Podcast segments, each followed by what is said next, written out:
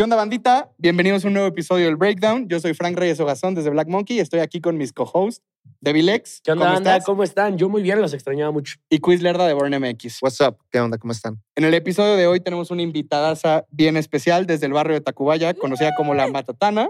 Charlie Jean, ¿cómo estás? Bienvenida al Breakdown. bien chido. Aplauso, un aplauso. Qué bonita presentación. Bienvenida. Un gusto tenerte aquí. Oye, un- ¿cómo que eres de Tacubaya? De Tacubaya, si no conoce mejor. Mejor no vaya. No vaya. Uy, somos vecinos. ¿Tú dónde eres? Bueno, estoy vivo al lado de Tacubaya. Ah, bueno, me estoy doxeando. vivo, por, vivo por ahí, por Tacubaya. vive en Vive. sí. Bueno, pero conoces chido por ahí. sí, sí, sí, me queda cerquita. Pero ¿qué tal? O sea, ahí creciste, cuéntanos.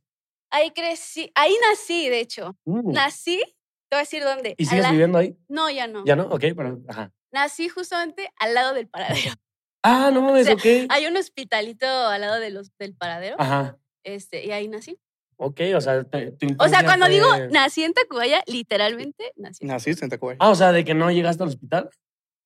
No, sí, o sea, llegué Ah. a... No, no, no, no, nací Ahí en de el paradero. Nací, tradicional, bro. nací, güey, en el hospital que está al ladito del paradero. Ah, de literal, literal. Tacubaya. Y, y tu casa estaba literal de que hay. Ah, mi casa está como a mm, 10 minutos del metro. ¿Cómo lo podrías describir? Así como tu infancia, ¿cómo fue en Tacubaya? ¿Cómo fue tu primer acercamiento con todo este pedo? Pues la neta, o sea, como que viví ahí de, o sea, ahí nací y estuve ahí como mis primeros años, así hasta, yo creo que a la primaria, hasta que entré a la primaria. Ya después me moví a la casa de mis abuelitos, que es, es un poquito más hacia, hacia Santa Fe, un poquito más para allá. Ah, ya, arriba. Ajá. Y luego regresé en la secu eh, y ya después me, volví a mover. ¿Alguna de tus escuelas estaba por ahí, por Tacubaya o no? Sí, güey, la secundaria estaba ahí. ¿Ahí en Tacubaya? Sí, Ok, ok. ¿Cuál era tu acuerdas? la secu 8. ¡Ah! Oh, la, de- la de niñas, ¿no? No, ¿No? es que hay dos secundarias 8, la de Ajá. niñas, güey, y la técnica. Ok, es que yo vivo, ajá, bueno. Ya Por Yo pensaba que, era, que ibas en la de niñas, porque para ponerlos en contexto, la secundaria 8 es una secundaria donde van puras niñas. Entonces la tuya Ajá. era la mixta. No, la mía era mixta y técnica. Oh, ok, Ok. ¿Y en qué grado fue como tu primer acercamiento? ¿Siempre te gustó el reggaetón? ¿Qué género fue? Mm, no, pues creo que me gustó el reggaetón desde que, antes de que se llamaba reggaetón, de cuando sonaba el gato volador y todo ese pedo en Ok. las fiestas infantiles. Yo pienso que desde ahí este, me empezó a gustar ese ritmo. Pero la neta es que siempre me gustó de todo. O sea, mi familia es muy guapachosa, muy, este, pues, pues sí, como que el- la música es como un acompañante, como el, como el pinche salero en la mesa. ¿sabes? Sí, como que, la música- nunca tiene que sí. faltar. Yo les, yo les quiero hacer una pregunta, bueno, a todos y lo vamos a contestar. ¿Se acuerdan cuál fue la primera canción de reggaetón que escucharon en su vida? Y si sí, ¿cuál fue? Uf, yo creo que gasolina. La verdad, ya mucho más ¿Te acuerdas del contexto? ¿En qué momento de, de- de tu vida y en dónde? Me acuerdo, y a ver, está cabrón, que tenía un Sony Ericsson y me la pasaron el Sony Ericsson por infrarrojo. El naranja. Oh, El naranja, el, Claro. el Wa- El Walkman. Walkman. el Walkman. Yo la de gasolina también en un, en un disco pirata de los pingüinos de Madagascar. Salían bailando y, y escuché gasolina y dije, wow, y mi papá me regañó por escuchar eso. Yo, yo, yo creo que me iría algo más hacia donde dice Charlie como un tema del gato volador El o la del chacarrón. El sea, general también. Ajá, ¿El sí, como chacarrón se considera reggaetón? Chacarrón, chacarrón, Pues, chaca, chaca, mm, chacarrón. No, no, sí, sí, ¿no? Sí, No pues, tengo por el ni idea. Bueno, ser. Ajá, o, o tal vez en ¿Es, ese momento. ¿Es no reggaetón el chacarrón? Escriban en los comentarios. Sí, yo no sé, tal vez en ese momento no se llamaba así, pero pienso que fue de los primeros temas que, o sea, que estuvieron antes de la gasolina. Porque yo creo Claro. que también la gasolina fue el primero por... En el mainstream Sí, creo ¿no? que sí. O sea, creo que sí. Y aparte hablando de reggaetón en México, creo que al principio había este como, eh, ¿cómo se dice? La gente no le gusta el reggaetón y era como de que si escuchaba reggaetón, pues no te bajaban de cosas clasistas como naco, como pinchoñero. Y por ejemplo, ¿en tu familia siempre hubo una aceptación como por ejemplo con el reggaetón? Pues sí, es que yo pienso que depende de, de, de- de dónde vienen los comentarios, ¿no? Por ejemplo, en mi casa, pues te digo, mi, mi mamá es mucho de cumbia, salsa, este, mis abuelitos eran de que escuchaban rancheras, o sea, como que siempre estuvo ahí la música en algún sentido. Este, y, y, y no, o sea, pues yo me acuerdo que mi mamá cantaba la de El gato volador y papi chulo y te gusta el mm, y mamá cantaba eso. Y yo decía, pues no ha de tener nada de malo, ¿no? Entonces, en ese, en ese aspecto, no, en mi casa nunca hubo como ese, este, como estigma de, ah, no escuches eso. O sea, no, la neta no, no, nunca, nunca Claro. pasó. O sea, siempre fue bien relax, ¿no? Sí, Sobre, sobre todo, creo que- hasta, perdóname, no, dime. hasta que yo lo empecé a hacer. Ahí, ahí llegó que- Ahí ya hubo pedo, güey, y fuerte. ¿Cómo? A ver, necesitas entrar. No, pero te interrumpí, perdóname. No, te iba a decir que no me acordaba de la de me gusta el. Me gusta. Eh, Sí, la- la- la- ¿Quién es? ¿El general? No. No, es- es, el chombo con El- Lorna. el. Ok. Pero justamente como eh, a lo que quería profundizar en ese punto es que, pues como personas, cuando crecemos con algo en nuestras vidas, muchas veces no reflexionamos siquiera, eh, y no porque esté bien o mal, pero hasta que lo exponemos a otras personas o hasta que llegas a cierta escuela o hasta que conoces a tal persona que te dice de que eso qué, ¿sabes? Y creo que como gente que de alguna manera u otra está involucrada en la música y las artes creativas, la gran mayoría de nosotros tenemos un momento en el que se rompe ese cristal, en el que alguien te dice como de que eso qué, o de que, ah, no mames, o sobre todo con temas como eh, la música urbana, el regional mexicano, etcétera, que siempre se han visto como este barrio bajero, este de baja cultura, que es como todo es falso, por así decirlo, porque no existe la alta ni la Alta baja baja, cultura, este, pero sí siento que es más un tema como uno crece con estas cosas y eventualmente hasta que sales un poco de esa zona de confort, Claro. topas con pared, con comentarios Y o creo con que justo. energía negativa en eso. O sea, también creo que el momento de. Porque tal vez a nosotros, cuando tuvimos el primer acercamiento con el género urbano, tal vez sí podía existir este tema que podían verlo hacia abajo, que podían decir, no, esto es del barrio, no es del barrio, en ciertos sectores privilegiados. Pero hoy en día, eh, y también creo que me interesa saber tu punto de vista, ¿qué tanto crees que, ha cambiado en el género esta percepción? Pues un chingo. O sea, un chingo. Un chingo. Y, y está cabrón porque siento que no solamente pasa con el reggaetón. O sea, creo que hay muchos temas que hace unos años eh, estaban prohibidos, eran tabú bien cabrón. Claro. Y pues, o sea, la, la, la, sociedad va cambiando, güey, va evolucionando y, y eventualmente lo que si antes no podías hablar de este, sexualidad, de drogas, aborto en hace, no sé, 15, 20 años, claro. pues ahora ya se puede, ¿no? Entonces, güey, creo que eventualmente todo ese pedo va cambiando y, o sea, y va, y va a seguir cambiando. Hay canciones que al principio, bueno, hace unos años, ah, como dices, eran súper satanizadas de perro, que era decir, así no te bajan de nacos y las escuchabas. Ahorita son canciones que no pueden faltar en las fiestas. Hasta en el antro más fresa. No, y aparte, ¿sabes Sí, qué? Eh, lo que pasa también es de que esto que, que pasó con el reggaetón, de que antes era súper juzgado y ahorita está de moda escuchar reggaetón, también pasó pues, con el regional, ¿no? Con los corridos. Claro. Que algo también bien satanizado y ahorita está súper de moda y si no escuchas corridos eres un apestado, ¿no? Yo quiero hacer una pregunta para ti y para las personas que nos están viendo. Para ustedes, y, y- y tú con qué artista creciste de perro? ¿Ustedes con qué artista de perreo crecieron y dijeron, güey, neta, son los que le meten más duro? Tengo un tatuaje aquí en el pecho de la cara de Héctor el Fader. Ah, no es cierto. Dije, no mames, cabrón. Güey, dije, No mames. Güey, dije, me parece muy, güey. No, güey, pero estoy así de hacérmelo, cabrón. Creo Qué que eh, mi referencia máxima, este, o sea, bueno, tengo muchas, me gusta un un chingo de, de, de artistas y no solamente de reggaetón, también me gusta mucho el, el- el- la cultura hip hop. Claro. Pero si estamos hablando de reggaetón, específicamente, creo que lo que dejó Héctor el Father, güey, es algo que Algo muy aquí, bastardo. ¿no? Claro. muy bastardo. Oye, ¿no te saca de onda de que se volvió, o sea, de que literalmente, o sea, llevó una vida, pues sí, de bichote y de repente ahorita ya se retiró a ser ese evangélico, ¿no? Se le dice como Sí, padre, así, evangelizador. No sé, sí, sí. Sí, Sí, sí, sí. Pues, pues sí saca de pedo, pero pues más bien que eso ya es como más pedo de su vida personal, ¿no? Claro. Que, que agarró un, o sea, puso un camino diferente al, al de la música y pues... Y eso no le o sea, es quita peso ajá. a todo lo que hizo. Sí, sí, sí. O sea, creo que, o sea, me vale. Yo sigo escuchando Cada los sus No le pinches quita peso a la cachetada un... que le metió Arcángel, ¿no? Sí, güey. ¿Ustedes, tu quiz? ¿Sí lo sabías? En un show, Héctor el padre le dio una cachetada a Ah, sí. Arcángel. Ah, que adelante, por favor. No, que iba a decir que hay un tema interesante porque decir música tanto como la urbana como la que puede ser Héctor el Fader, como comentaba Charlie, viene mucho del tema de liberación también, o sea, sobre Claro. todo, digamos, eh, cosas que abordan la calle o la violencia, etcétera, pues realmente es un escape de la realidad o un eh, reflejo de la realidad que una persona, un artista vive. Y siento que hay algo interesante decir, oye, este, pues tal vez hace 10, 15 años no se abordaban estos temas de la misma manera en que se abordan hoy. O sea, ¿qué tanto tú crees que es gracias a que en esos 10, 15 años ha tomado más fuerza esta música?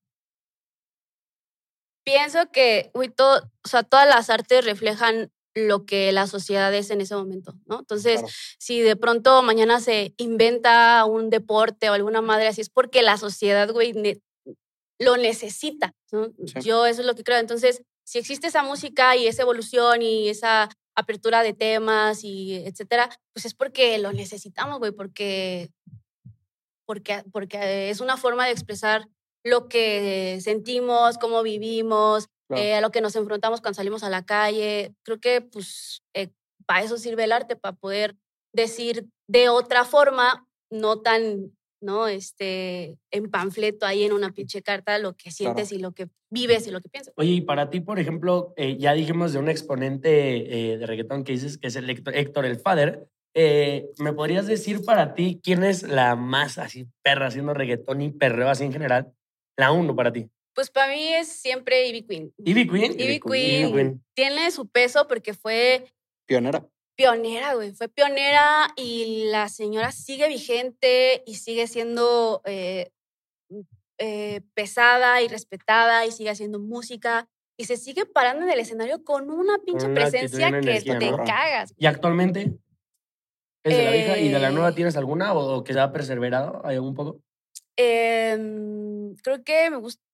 Me gusta mucho por lo que representa y también por el camino que, reca- que recorrió Carol G. Carol G. Sí. Sí, porque sí, le, le batalló Sí. bastante, ¿no? O sea, sí fue Sí. algo de que estuvo picando piedra. Pico piedra, cabrón. Y al final del día, pues sí, la armó. ¿Cuál dirías que es la mejor canción de Carol G? Em, Uh. Uh. Está muy difícil. Es ni buena sé pregunta. Ay, buena pregunta, güey. Ella es para todos, o sea, o sea, No sé, güey. Ay, no Uy, sé, güey. güey. yo no voy a contestar porque yo hice la pregunta. Ah, bueno, Ah, no, pues. pero- sí, O sea, yo sí, creo sí, que sí. yo me iría por Tusa, güey. O, o quizás también la, la canción con- que, que le escribió Mora, la del Maquinón. Eh, se me hacen unos Los cabrones. Tusa y el Maquinón se me hacen. Se llama el Maquinón, ¿no? Sí, yo creo que diría el maquinón de ¿El Maquinón? Sí, el a maquinón mí me probable. gusta mucho Provenza, güey. No sé por qué. Uy, es güey. Todo ese nuevo álbum me parece espectacular. Uy, La verdad. no más, Provenza, Provenza está es- muy... ¿Sabes cuál me encanta? Gatúbela con Maldi. Siento que Ah, tiene este flow, sí. vieja escuela, nueva escuela, que se une perfecto.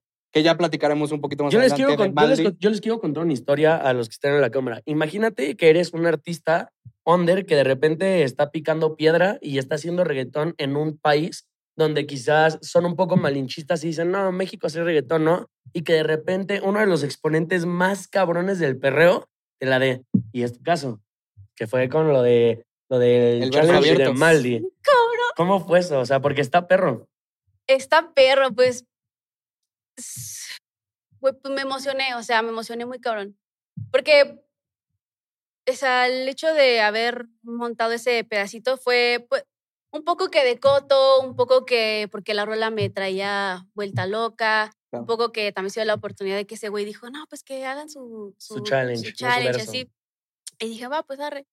Entonces, este, fue, o sea, de esas veces que neta, porque hay veces que haces cosas esperando algo, ¿no? Honestamente, como Claro. esperando que, ah, güey, me gustaría que pasara tal. Ojalá se pegue, ojalá Sí, pasen de- las 10.000 Ajá, o reproducciones, de ¿no? que, güey, ojalá lo escuche por lo menos tal güey, o no sé, algo, ¿sabes? Como que estás esperando algo.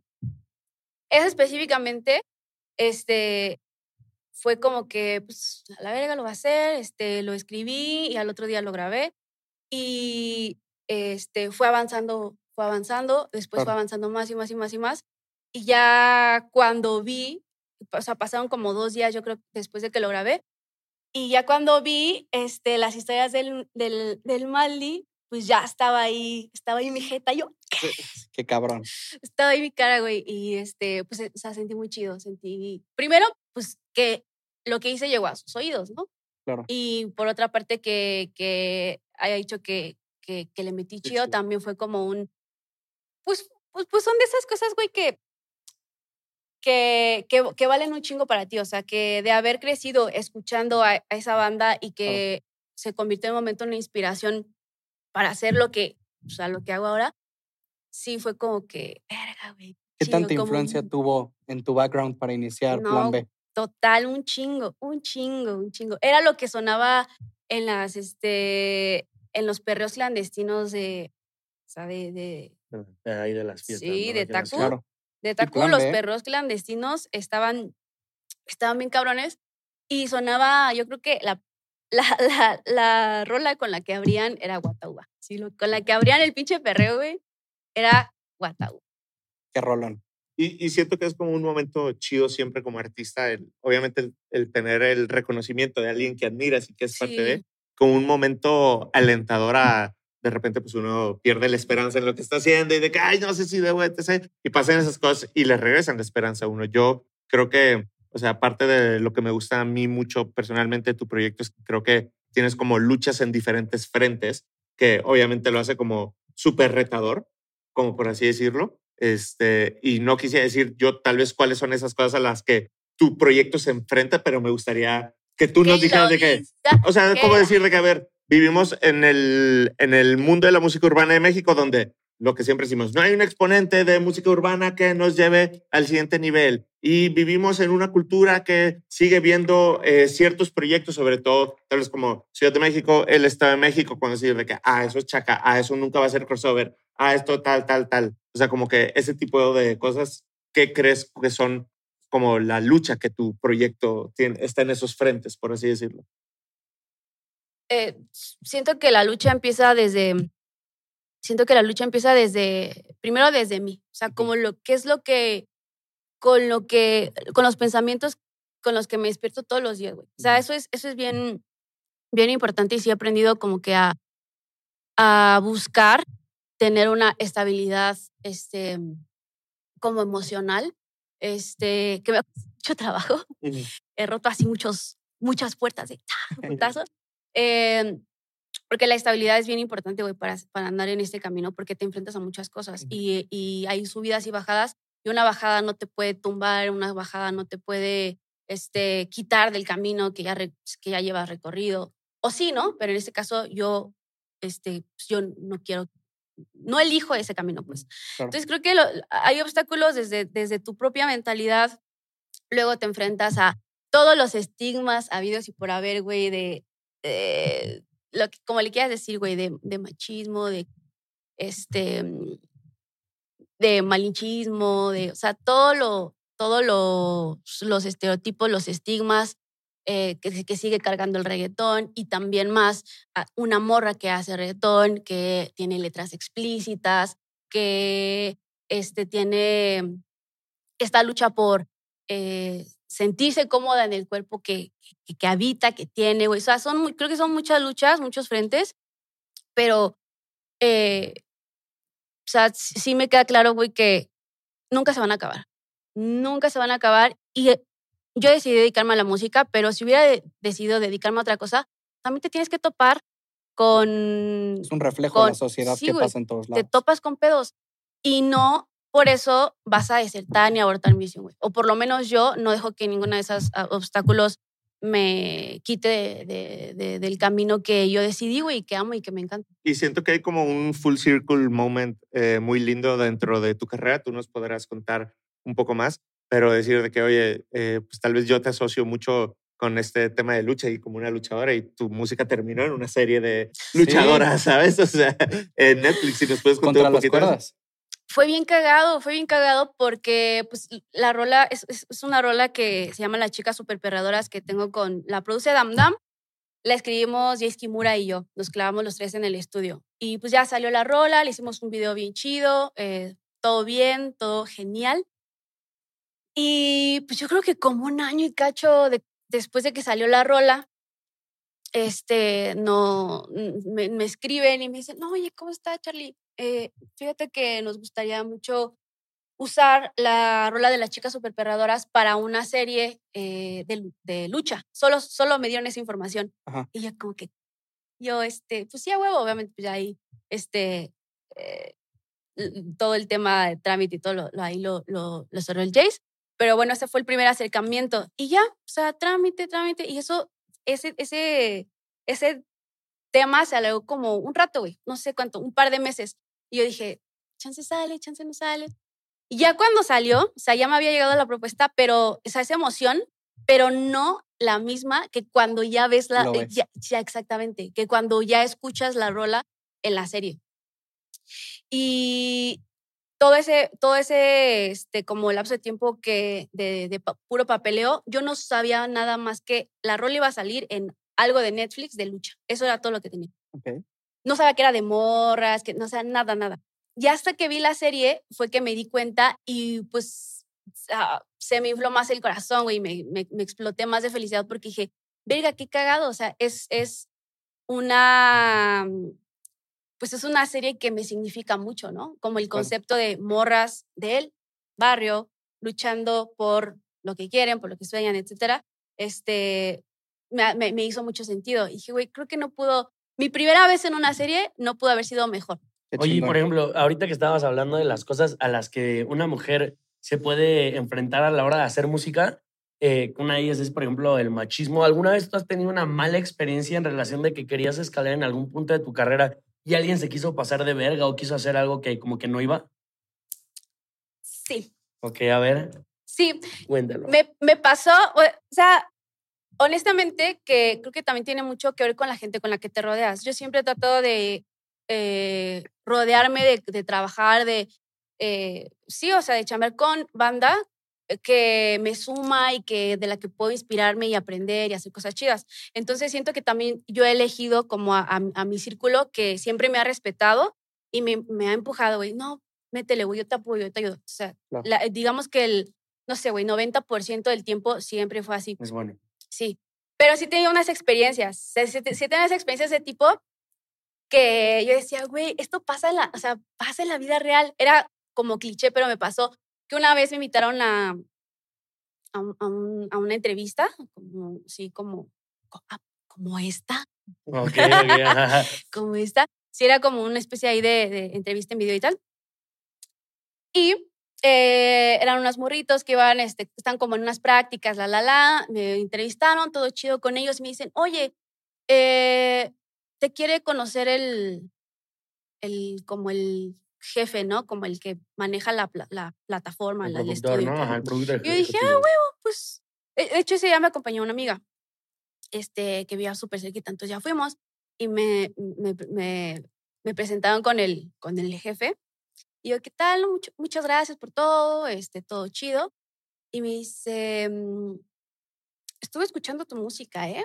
Está, está bien, pero pues ahí faltan un par de cositas para que despegues. Y yo, ah, no, pues ahí, ahí le vamos a echar más ganas. Y gracias por tu Sí, comentario. gracias, güey. Pero aparte también, o sea, eh, también una brecha generacional muy cabrona. O sea, ya era un... un- Claro, un don. Ah, o sea, ya un don, ¿no? Sí, sí, sí. Ajá. Y ya pasó esto. Y luego me hizo un comentario, me dijo, este... Ay, o sea, la plática duró muy poco porque ya también no, dejé- no permití que siguiera avanzando. No güey, no, no, no. Pero en el momento en que terminé la plática fue cuando me dijo, ¿sabes qué pienso? Que si tú te hicieras dos, tres arreglitos, No, dos, tres cositas, este, pues despegarías más rápido, ¿eh? Ahí tienes a la, no sé, me dijo una, un nombre de a- a alguien de la voz, o no, alguien de algún, o sea, de, Ah, de ese tipo como de Televisa, algo así. Claro. Este, me dio el nombre, pero la neta no me acuerdo. Ahí tienes a la esta que se hizo no sé qué y despegó. Y yo dije, carnal, chido, gracias por todo. Y ya te fuiste. Ahí ¿no? nos vemos, hermano. Pero, eh, ¿sabes? O sea, ese tipo de, de- de- como de experiencias que parecen cliché, como de esos, este, de historias de, Bueno, claro. exagerando, ¿no? de los, Y- de los noventas de, productores de Televisa que según Sí. así te, te decían, no, pues esto es los relitos y ya brincas a la fama.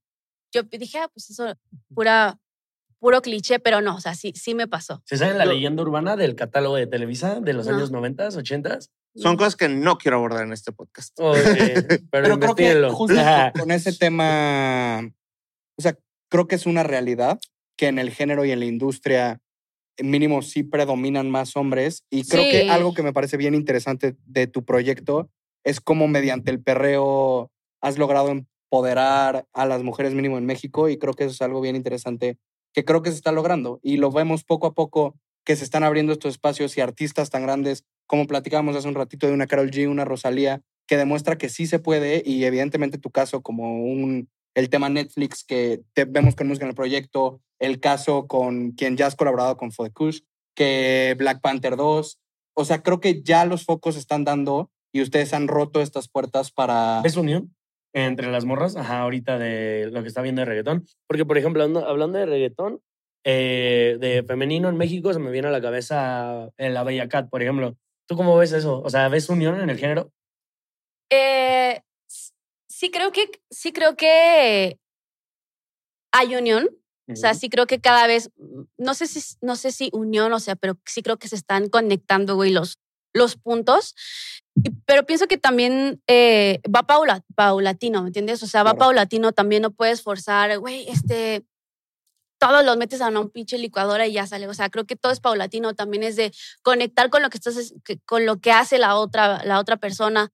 Pero creo que se está dando genuinamente, güey, eso está chido. Y eventualmente siento que va a pasar y que ahí va a estar. O sea, ya empezó, porque antes yo pienso que ha- hace unos este, años la pregunta era, ¿y por qué el reggaetón no ha, el reggaetón mexicano Claro. no ha, ta, ta, ta? Ahora la pregunta es, ¿cómo estás viendo eh, este pedo de que el reggaetón cada, mexicano cada vez está más como en ebullición, ¿no? Entonces, sí, sí, creo que eh, cada vez más como que se conectan así los puntos, güey, como que los se van conectando y, y va avanzando así como orgánicamente, yo creo. Y creo que algo que está muy chingón es que, que pegue un proyecto hace que todas crezcan. Vemos el caso con Bella Cat, que es la artista mexicana más escuchada en Spotify, y creo que eso da un foco igual, lo- o sea, que todas pueden hacerlo y que todas lo están haciendo. Yo, yo creo que es un tema como generacional y quiero llevarlo, o sea, quiero sacarlo de chat, quiero sacarlo a creativos. Y Claro. cuando hablábamos previamente de el ecosistema que se tiene que generar, generar para que una escena avance. O sea, yo cre- cuando estamos, no sé, montando este podcast, este, pues es difícil referenciar con otros podcasts dentro de habla hispana o dentro de México esto y tenemos que ir a referenciar a los gringos, por así decirlo, o a gente de fuera, así como artistas de que, oye, pues es que tal vez tú no viste una Charlie, que dijeras de que, ah, no mames, de que quiero ser eso, ¿sabes? Y como tal vez cualquiera, cualquier otro artista encuentra eso y creo que conforme vamos creando ese ecosistema y las escenas van progresando, pues nos convertimos en eso que alguien en la futura generación va a poder tomar de referencia para hacerlo mejor o para to- poder tomarlo como inspiración hacia eso. Así que sí Claro. creo que se abren puertas, obviamente, toman cosas de mercado, numéricas, etcétera, pero siento que es más como un progreso de 10 años, por así decirlo, mínimo yo lo Sí, siento no es algo momentáneo. que, Sí, que, no. que, que, que va por allá.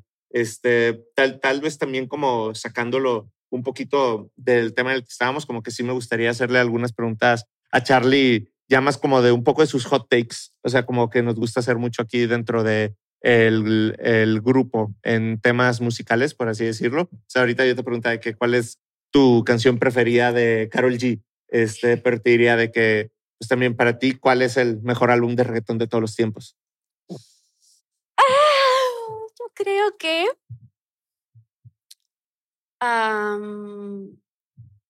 hay uno de.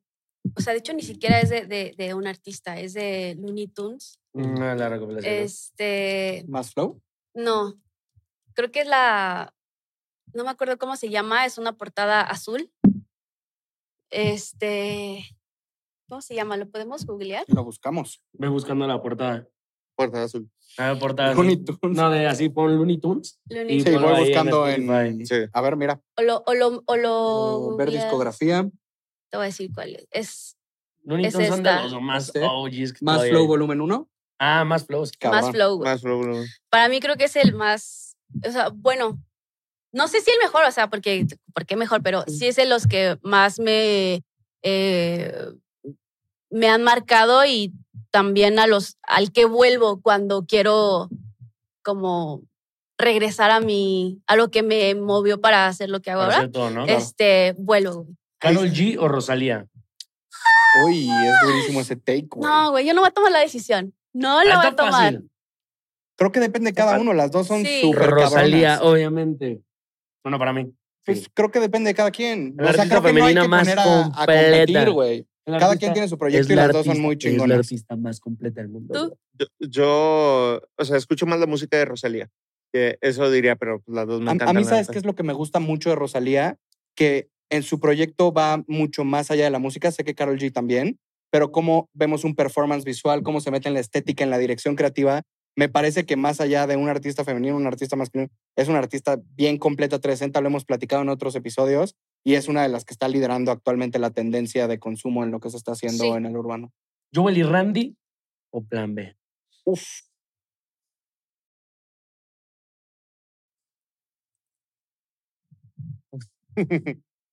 Plan B, mi hermano. Plan B. Está ¿Tú bien. Yo, dirías? yo, yo te quería preguntar, ¿cuál crees que es la mejor canción de reggaetón mexicano que se ha hecho? Uh. Ve qué, qué, qué, qué loco. Este. Uy. Ah, de- que se ha hecho. Yo la tengo. Es que hay mucho, güey. Sí. Puta, yo, está, yo, está yo- duro. yo, Big Metra, desnúdate. Ah, no más, qué rola, güey. Qué rola, güey. Ta- tal vez sí, güey. Yo, yo siento que me iría por Tra Tra Tra remix de Ghetto Kids. Rolota. Mm, no, o hasta algo tan actual como un La Bebé, cabrón. ¿Cómo? La Bebé. No. No mames. O sea, güey. O sea, a no, ver, no está chida la no, bebé, no, no. pero. No me o estoy sea, yendo en que sea favorito, no, pero lo Pero, vemos pero, que pero- actualmente está Es la vigente, que güey. tiene más números. Pues o sea, en la llegó a historia, ser ¿no? número Pero- uno en Spotify. Pero ¿a qué te refieres cuando dices la mejor? sí, o sea, no más números, por preferencia de cada quien. Ah, sí, obvio. Para mí, Big Metra, desnúdate. Oh, un himno, güey. Un himno, güey. Es cabrona. Yo siento que Tra Tra Tra remix sí es como la canción que hace un par de. Y aguas dentro los- del los- perreo. también, mexicano. también picaron piedra pa, pa, Sí, pa, no, no, para, no, sí. para el reggaetón mexicano. Sí. Es que, güey, lo chido de la música es que se convierte. O sea, que es atemporal y que, Claro. no sé, güey, que puede ser Desnúdate que salió hace un chingo o puede ser, como dices, la, La bebé. la de la bebé que tiene un par de meses Y afuera. también ¿no? creo que depende de generaciones, porque probablemente Ajá. puede ser un desnúdate para nosotros, pero para un chavito, una chavita de 12 años, sí puede ser la bebé. Sí, a mí, a mí me cuesta mucho trabajo decidir, güey. Cuando me preguntan cuál es tu comida favorita, cuál es tu tal. Ah, no, güey. Cada, cada rola, cada lo que sea te aporta experiencias bien cabronas, bien diferentes. Desnúdate me remonta a una sensación muy específica, güey, de mi, pa- de mi pasado. Y, y este, y por ejemplo, la bebé a otra, no sé, Sí. no, no, no, no me- nunca me gusta elegir. Es de temporadas. Muy bien. Total. Muy y de bien. lo que estás viviendo en ese momento. Así es. Oigan, pues tenemos que ir cerrando un poco el capítulo en esta ocasión, pero si pudieras platicarnos un poquito este, de qué viene, de qué hay próximamente, qué podemos esperar en el próximo capítulo de Charlie Jean. Pues viene mucha, mucha, mucha música. Este, me siento muy chido que últimamente, yo creo que todo este, desde que empezó el año, estuve eh, clavadísima en el estudio componiendo con muchos productores, con muchos compositores. Entonces, mm, siento que desde que inicié el año he andado en un rush de composición a lo perro, bastardo, a lo loco. Y eso me tiene muy emocionada, porque bueno, sabes que las rolas o sea, se, se crean y luego todo el, todo el proceso, pero eso solo significa que viene mucha música cabrona y eso me emociona mucho. Me emociona mucho todo lo que viene, que ni siquiera, o sea, ni siquiera es 100% reggaetón, ni siquiera es 100% cumbiatón, cool. ni trap, ni, o sea, estoy haciendo un chingo de música así en general, eh, con un chingo de banda bien, bien pesada, bien cabrona, talentosa, y eso me emociona mucho que Qué poco duro. a poco va a ir, va a ir viendo la luz todas esas rolitas, este, y de entrada un chingo, un chingo de música. Qué fregón. perro. La esperamos.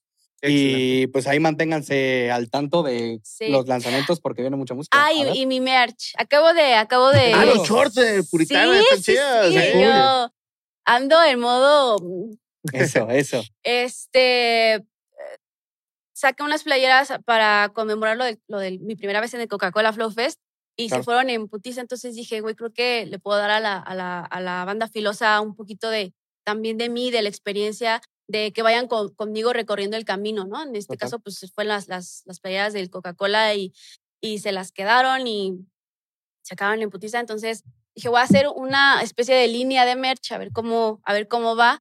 Este, y afortunadamente bien chido, las hi- hice unas hoodies, eh, unos, unos mini shorts putones pa- para, la- para las puritanas y también hice unos bikinis valiendo verga que sea invierno, verano, lo que sea. Esa es. El, el, el bikini es atemporal.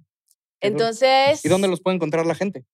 en mi, en mi Instagram, Ok. ahora- por el momento, este, eh, todo lo estoy vendiendo a través de mi Instagram, todo se mueve a través de mi Instagram. Tal vez más adelantito ya cree algo, una estructura más acá, pero por el momento, güey, muy fácil. Ahí nos mandan DM y, y cuadramos a la entrega a todos. Qué chingón. Entonces está muy fácil, pero para que se den un, un rol ahí. Actívense. Y eh, vayan a ver la merch filos. Buenísimo. Pues creo que eh, tenemos que cerrar. Eh, esperemos pronto volver a platicar para una segunda parte, para en un futuro colaborar en alguna otra cosa. Charlie, muchísimas gracias por estar Muchas aquí. gracias por estar Es tu casa Gracias a y de verdad un gusto tener una artista tan chingona como lo que estás haciendo tú. Muchas gracias por, por invitarme, por el cotorreo, por la plática y por todo. Buenísimo. Pues eso es todo por hoy. Nos vemos en el próximo episodio del Breakdown. Ya se la saben, vayan a seguirnos. Nuestras redes están por aquí. Y nos vemos pronto. Les mandamos un abrazo. Tenemos música ahora. ¿Hay música? Es el outro, bro.